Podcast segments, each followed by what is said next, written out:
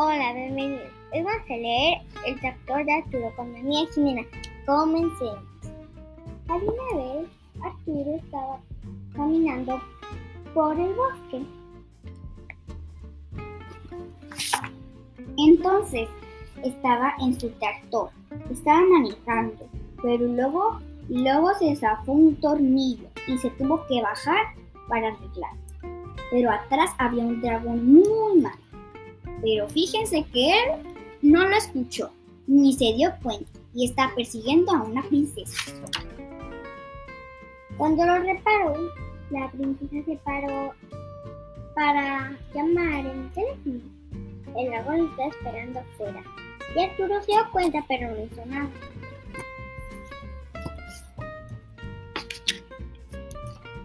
Entonces salió, salió la princesa donde está llamando por teléfono y entonces el dragón empezó a perseguir. Y resulta que el tractor ya no servía para nada. Pateó, pateó el tractor Arturo y se descompuso mucho más. Luego lo reparó y pudo seguir adelante.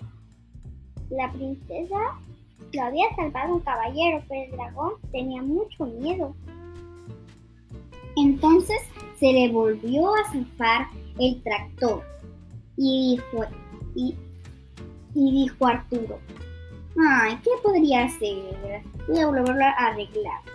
Entonces la princesa, la princesa se asustó mucho porque su, el caballero, el caballero se había caído porque el dragón lo había mordido y empujado.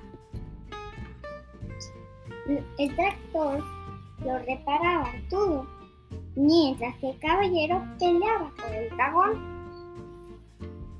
Entonces, eh, el, entonces el caballero se escondió y la princesa también.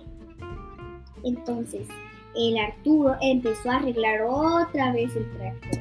Comenzó a afilar, pero algo rebotó en su brazo y la navaja giratoria se hizo pedazos. ¡Oh, no! Ratas apestosas y horrorosas. La navaja se rompió. Veamos, dijo Arturo. ¿Me prestas esa vieja espada? Y si tú soplas aquí me ayudas, me ayudarías mucho. ¿Puedo usar tu pañuelo para limpiar la navaja? Y si, y si sostienes esto, te lo voy a agradecer. Arturo y su nueva amiga Lady Edith martillaron, acomodaron y sujetaron una nueva afilada navaja giratoria. Arturo le agradeció a la princesa y ahí tomaban un poco de té encima de su tractor y el príncipe se fue volando por el dragón. ¡Sí!